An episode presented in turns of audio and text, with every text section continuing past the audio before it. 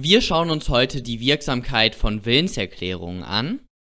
Und wenn es um die Wirksamkeit von Willenserklärungen geht, müssen wir in einem ersten Schritt, genau wie bei der Auslegung, zwischen empfangsbedürftigen Willenserklärungen und nicht empfangsbedürftigen Willenserklärungen unterscheiden. Wenn es um die Wirksamkeit einer nicht empfangsbedürftigen Willenserklärung geht, dann reicht dort schon die Abgabe aus, um dass die Willenserklärung wirksam wird.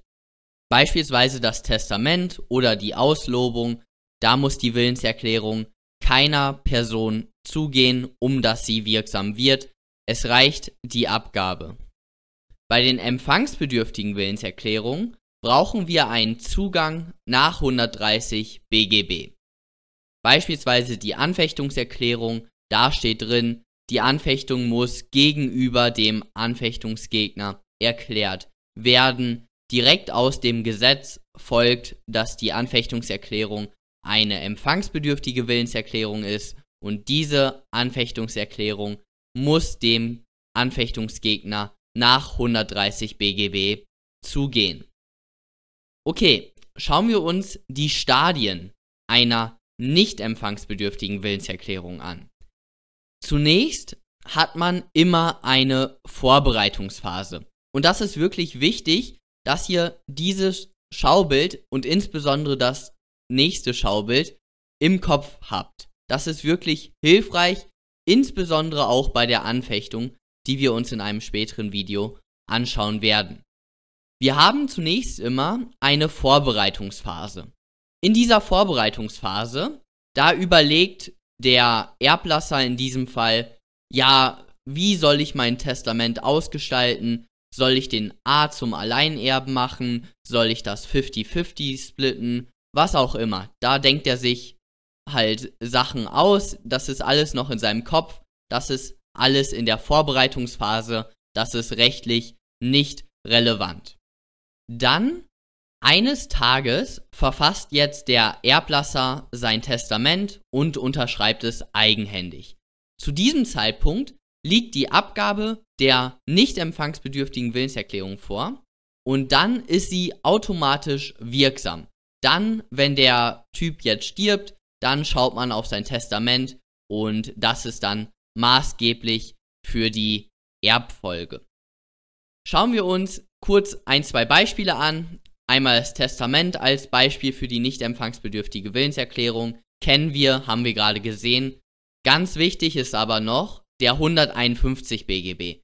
Da möchte ich nochmal ein, zwei Minuten drauf verwenden, weil der 151 BGB ist super klausurrelevant. Wenn mal eine Klausur erstellt wird und diese Klausur ist noch nicht schwierig genug, dann kann man als Klausurersteller nochmal an den 151 BGB denken und der, ja, macht das dann nochmal eine Stufe schwieriger, die Klausur. Okay.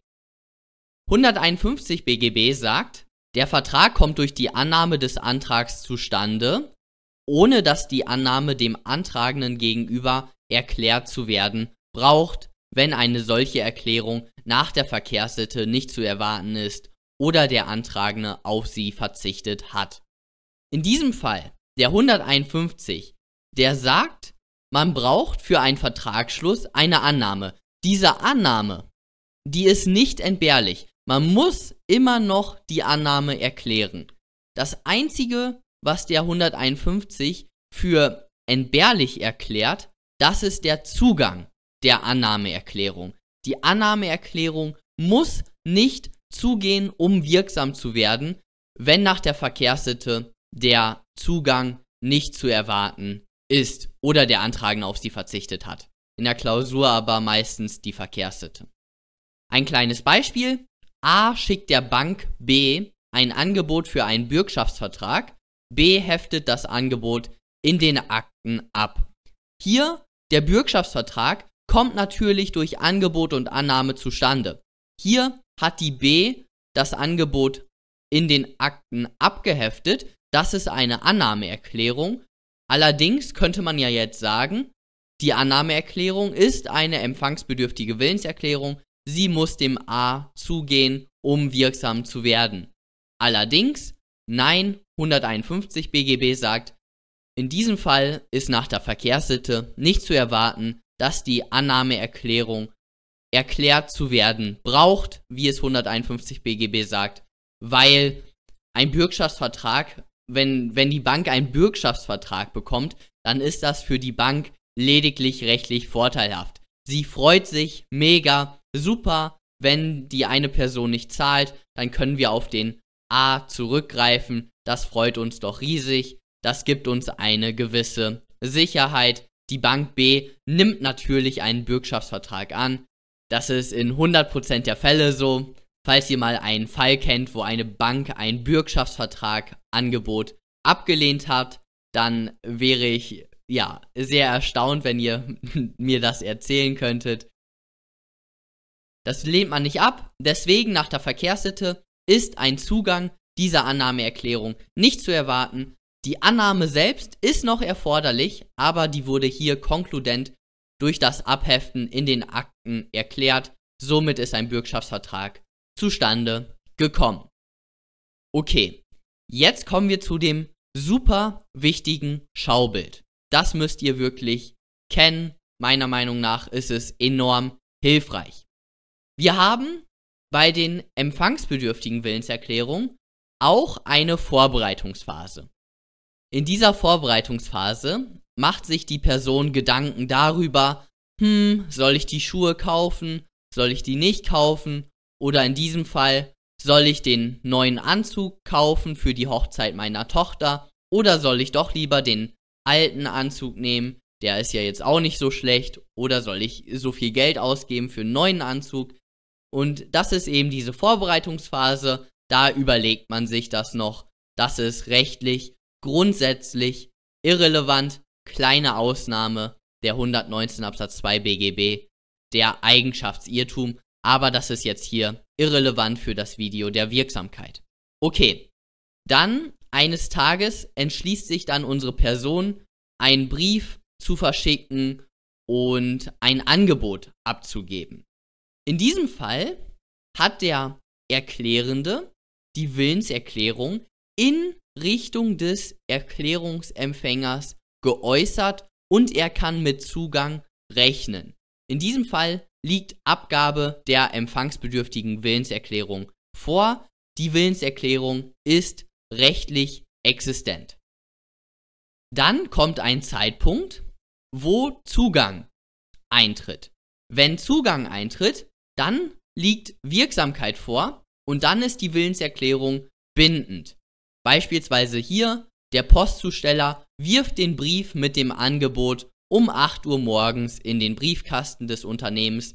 Das Geschäft öffnet von Montag bis Samstag um 11 Uhr. Hier liegt dann wohl Zugang um 11 Uhr vor und dann ist die Willenserklärung wirksam. Sie ist rechtlich bindend und man kann sich davon nicht einfach so lösen. Da schauen wir uns nochmal genauer bei den 145 fortfolgende BGB an. Das ist das wichtige Schaubild und jetzt mache ich es noch ein klein bisschen komplizierter, nämlich in der Phase zwischen Abgabe und Zugang ist die Willenserklärung widerrufbar nach 130 Absatz 1 Satz 2 BGB. Wichtig ist hier, diese Widerrufserklärung nach 130 Absatz 1 Satz 2 muss vorher oder gleichzeitig mit dem mit der eigentlichen Willenserklärung zugehen. Das ist wichtig. Und wir schauen uns das gleich nochmal etwas genauer an.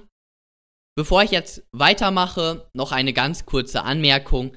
Der Zeitpunkt der Abgabe einer Willenserklärung ist grundsätzlich egal sage ich mal.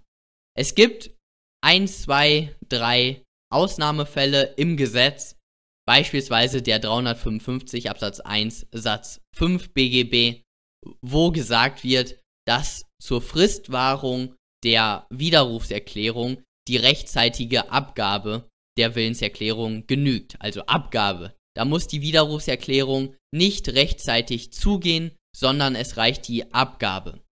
Wir schauen uns jetzt die Voraussetzung der Wirksamkeit der empfangsbedürftigen Willenserklärung an. Wie würdet ihr das ausführlich in einer Klausur prüfen? Erster Punkt ist die Abgabe. Die Abgabe habe ich gerade schon definiert als willentliche Entäußerung in Richtung des Erklärungsempfängers und mit Zugang darf gerechnet werden. Das ist die Abgabe. Wir schauen uns das jetzt an einem kleinen Beispiel an und ich finde das super, das Beispiel. Die Ehefrau F soll für ihren Ehemann M einen Bürgschaftsvertrag abschließen. Der V, Vertreter der Bank B, befindet sich in deren Haus. F unterschreibt den Bürgschaftsvertrag und legt diesen vor sich auf den Tisch. Der M, der viele Schulden bei der Bank hat, geht ins Nebenzimmer und erschießt sich. Die F stürmt in das Nebenzimmer, der V nimmt den auf dem Tisch liegenden Bürgschaftsvertrag mit und verlässt das Haus. Später nimmt die Bank die F aus dem Bürgschaftsvertrag in Anspruch. Zu Recht. Okay, das ist natürlich jetzt ein super krasser Fall. Ich denke, der Sachverhalt ist klar. Also F unterschreibt das und der M geht ins Nebenzimmer und erschießt sich. Die F stürmt dahin und der Bankvertreter nimmt einfach den Bürgschaftsvertrag. Ist natürlich ein sehr krasser Fall, aber auch sehr gut einprägsam. Das Reichsgericht hat hier gesagt, es liegt keine Abgabe der Willenserklärung vor. Wie würden wir das in der Klausur prüfen? Wir würden prüfen, Bank gegen F aus dem Bürgschaftsvertrag 765 BGB. Dafür müsste der Bürgschaftsvertrag wirksam zustande gekommen sein. Angebot der Bank B liegt hier vor, vertreten durch den V. Dann aber muss eine wirksame Annahme vorliegen. Hier hat die F die Annahme erklärt. Sie wusste auch, also der Tatbestand der Willenserklärung ist auch erfüllt. Sie wusste, dass sie handelt. Sie wollte etwas rechtlich Erhebliches erklären. Äh, dann auch objektiver Tatbestand ist auch erfüllt. Insbesondere der Rechtsbindungswille. Somit liegt eine Annahmeerklärung vor.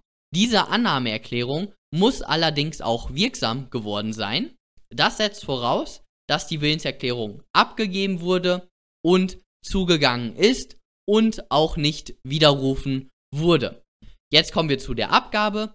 Eine Abgabe definieren wir als willentliche Entäußerung in Richtung des Erklärungsempfängers und in diesem Fall liegt keine Abgabe vor, weil die F den Bürgschaftsvertrag vor sich auf den Tisch gelegt hat. Hätte sie den Bürgschaftsvertrag dem V übergeben, dann läge eine wirksame Annahme vor.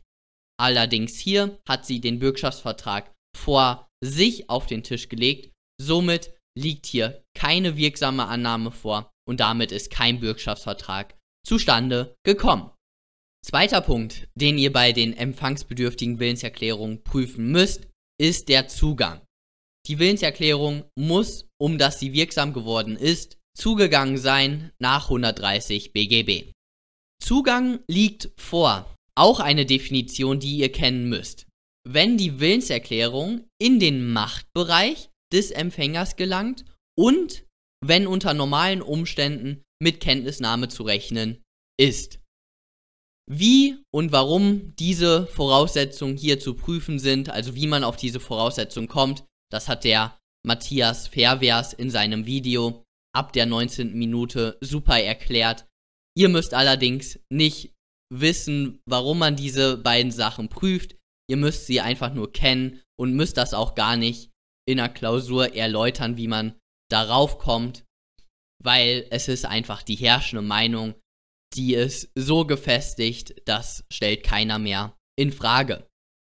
Okay, dritter Punkt, den ihr bei der Wirksamkeit prüfen müsst, ist, dass die Willenserklärung nicht widerrufen wurde nach 130 Absatz 1 Satz 2 BGB. Kleine Anmerkung noch, die tatsächliche Kenntnisnahme bedeutet immer, dass Zugang eingetreten ist, weil die tatsächliche Kenntnisnahme ist ein Mehr zum Zugang. Okay. Schauen wir uns ein paar Beispiele an. A verschickt eine schriftliche Kündigungserklärung an B. Sie landet am 12.08 um 13 Uhr in dessen Briefkasten. B ist allerdings noch bis zum 20.08. im Urlaub. Wann wird die Kündigungserklärung von A wirksam? Hier haben wir eine empfangsbedürftige Willenserklärung, nämlich die Kündigungserklärung, die wurde abgegeben. Sie muss allerdings auch zugegangen sein. Das liegt vor, wenn sie in den Machtbereich des Empfängers gelangt. Das ist sie hier. Der Briefkasten ist der Machtbereich des Empfängers. Somit ist die erste Voraussetzung plus. Und dann müssen wir uns fragen, wann ist unter normalen Umständen mit Kenntnisnahme zu rechnen. Dieser Punkt ist häufig etwas problematisch. Hier müsstet ihr dann argumentieren. 12.08. um 13 Uhr landet der Brief im Briefkasten. Hier würde ich sagen, ja, wenn ihr es euch einfach machen wollt, dann könnt ihr sagen, ja, spätestens am 13.08. um, keine Ahnung, morgens um 10 Uhr oder 9 Uhr, dann wann man seinen Briefkasten halt leert, ist die Willenserklärung zugegangen. Wenn ihr, ihr könnt aber auch definitiv argumentieren, meiner Meinung nach, dass die Willenserklärung schon am 12.08. um 18 Uhr zugegangen ist, weil man am 12.08. um 18 Uhr seinen Briefkasten leert. Das kommt auch in gewisser Weise auf die örtlichen Gegebenheiten an. Wann kommt dort regelmäßig der Brief? Wann kommt dort regelmäßig die Post an? Wenn zum Beispiel bei mir die Post immer um 12 Uhr ankommt, dann checke ich die Post wahrscheinlich nicht morgens um 10 Uhr oder um 9 Uhr, sondern erst abends, wenn ich von der Arbeit zurückkomme. Dann wäre in meinem Fall Zugang am 12.08. um 18 Uhr. Dass der B im Urlaub ist, interessiert keinen Menschen. Warum interessiert das keinen Menschen? Weil unter normalen Umständen ist der B nicht im Urlaub. Und darauf müssen wir schauen. Dass der B hier im Urlaub ist, interessiert uns nicht.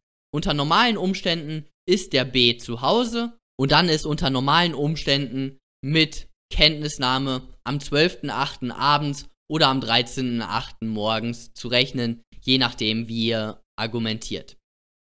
Unternehmen U öffnet um 7 Uhr. Ich werfe ein Angebot um 6 Uhr in den Briefkasten. Hier, das ist das ganz einfache Beispiel. Das Unternehmen U checkt natürlich um 7 Uhr zum Betriebsbeginn seinen Briefkasten. Daher liegt hier um 7 Uhr morgens am gleichen Tag Zugang vor. Weil da ist mit der Kenntnisnahme zu rechnen. A verschickt am 23.08. um 14 Uhr eine E-Mail an B mit einem Angebot. Der E-Mail-Provider von B hat technische Schwierigkeiten. B kann daher seine E-Mail erst am 26.08. checken. Wann wird das Angebot von A wirksam? In diesem Fall haben wir den A mit dem E-Mail-Provider und der B mit seinem E-Mail-Provider. Und jetzt wird die E-Mail von hier auf den Server des E-Mail-Providers des Empfängers geschickt. Wenn die E-Mail auf dem Server des E-Mail-Providers von B ist, dann ist sie in dessen Machtbereich und dann müssen wir uns also fragen, wann ist dort unter normalen Umständen mit Kenntnisnahme zu rechnen. Und ich würde sagen, heutzutage checkt man seine E-Mails zweimal am Tag. Aber man kann auch sagen, man checkt sie einmal am Tag abends. Von mir aus kann man das auch so sehen. Ist beides gut vertretbar. Dementsprechend würde ich sagen, dass der Zugang hier am 23.08. abends um, keine Ahnung, 19 Uhr erfolgt ist, weil dort ist unter normalen Umständen mit Kenntnisnahme zu rechnen. Auch hier wieder die Anmerkung, die Störung des E-Mail-Providers von B interessiert uns nicht, weil unter normalen Umständen wäre die E-Mail abrufbar und darauf kommt es beim Zugang an. Okay, jetzt schauen wir uns noch ganz kurz den Widerruf nach 130 Absatz 1 Satz 2 an. Da steht drin, die Willenserklärung wird nicht wirksam, wenn dem anderen vorher oder gleichzeitig ein Widerruf zugeht. Der erste und wichtigste Punkt ist hier, ihr müsst den Widerruf nach 130 Absatz 1 Satz 2 von dem Widerruf nach 355 BGB unterscheiden, aber das ist auch nicht sehr kompliziert. Bei 355 BGB, da ist eure Willenserklärung wirksam geworden und ihr wollt die jetzt widerrufen nach 355 BGB, also jetzt nachträglich unwirksam machen, sage ich mal. bei Paragraph 130 Absatz 1 Satz 2 BGB ist der Fall gemeint, dass eine Willenserklärung, die noch nicht wirksam geworden ist, die wird widerrufen. Also sozusagen die Willenserklärung, die auf dem Weg dazu ist, wirksam zu werden, wird widerrufen. Das ist ein großer Unterschied zwischen 130 Absatz 1 Satz 2 und 355 BGB. Okay, wichtig ist hier, also wirklich ein Punkt, den man im ersten Semester häufig vergisst, der Widerruf nach 130 Absatz 1 Satz 2 ist auch eine empfangsbedürftige Willenserklärung und muss folgerichtig auch zugehen. Wirksam werden dieser Widerrufserklärung nach 130 Absatz 1 Satz 2 durch Abgabe, Zugang und kein Widerruf des Widerrufs. Das sind natürlich perverse Fälle, wo man eine Willenserklärung verschickt mit einem Angebot. Dieses Angebot widerruft man dann erst mit einer Widerrufserklärung und, und dann kommt der Widerruf des Widerrufs. Also das sind natürlich komplett komische Fälle. Und dritter Punkt, ganz wichtig, der Widerruf muss rechtzeitig erfolgen. Und das ist er nur dann, wenn er vorher oder gleichzeitig mit der ursprünglichen Erklärung zugeht. Hier ein super aktueller Fall, den ihr unbedingt kennen müsst. Der kann auch sehr wohl im Examen vorkommen. A, das ist ein Unternehmen. A ist ein Unternehmen, schickt B, auch einem Unternehmen, um 9.20 Uhr ein Vergleichsangebot in Höhe von 14.000 Euro per E-Mail. Eine halbe Stunde später widerruft A ihr Angebot und macht ein Vergleichsangebot in Höhe von 21.000 Euro. B nimmt das Angebot über 14.000 Euro an und zahlt nur 14.000 Euro. In diesem Fall, das war vom BGH und es ist super wichtig, hier genau zu schauen. Wir haben zunächst einmal ein Vergleichsangebot um 9.20 Uhr per E-Mail. Dieses Vergleichsangebot ist auf den E-Mail-Server der B um 9.20 Uhr gelangt und unter normalen Umständen ist bei einem Unternehmen innerhalb der Geschäftszeiten sofort mit Kenntnisnahme zu rechnen. Somit ist das Vergleichsangebot hier um 9.20 Uhr zugegangen. Der Widerruf von A war eine halbe Stunde später und der Zugang war hier deswegen ja nicht vorher oder gleichzeitig, wie es der 130 Absatz 1 Satz 2 fordert. Somit wurde dieses erste Angebot über 14.000 Euro nicht rechtzeitig widerrufen und somit ist hier alles wirksam. Das, Vergleichs, das Vergleichsangebot über 14.000 Euro wurde wirksam angenommen, somit ist das zustande gekommen und der Differenzbetrag über 7.000 Euro, ja, der ist egal. Der, den bekommt A hier nicht. Wir schauen uns einmal den Leitsatz des BGH an. Wird eine E-Mail im unternehmerischen Geschäftsverkehr innerhalb der üblichen Geschäftszeiten auf dem Mail-Server des Empfängers abrufbereit zur Verfügung gestellt, ist sie dem Empfänger grundsätzlich in diesem Zeitpunkt zugegangen. Dass die E-Mail tatsächlich abgerufen oder zur Kenntnis genommen wird, ist für den Zugang nicht erforderlich. Das haben wir in den Störungsfällen vorhin mehrmals gesagt. Diese tatsächliche Kenntnisnahme ist egal. Es kommt darauf an, wann unter normalen Umständen mit Kenntnisnahme zu rechnen ist. Und das ist im unternehmerischen Geschäftsverkehr per E-Mail innerhalb der Geschäftszeiten grundsätzlich sofort. Hier seht ihr ein paar Beispiele für empfangsbedürftige Willenserklärungen, nur mal um zu sehen, wie viele es gibt.